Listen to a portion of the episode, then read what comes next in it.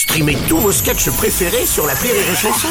Des milliers de sketchs en streaming, sans limite, gratuitement, gratuitement sur les nombreuses radios digitales Rire et Chanson. La blague du jour de Rire et Chanson.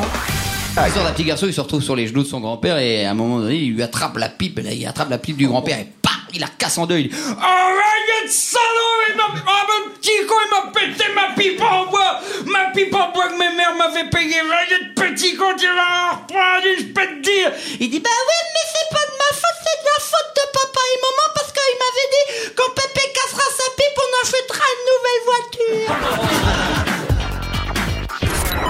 La blague du jour de Rire et Chanson est en podcast sur rireetchanson.fr.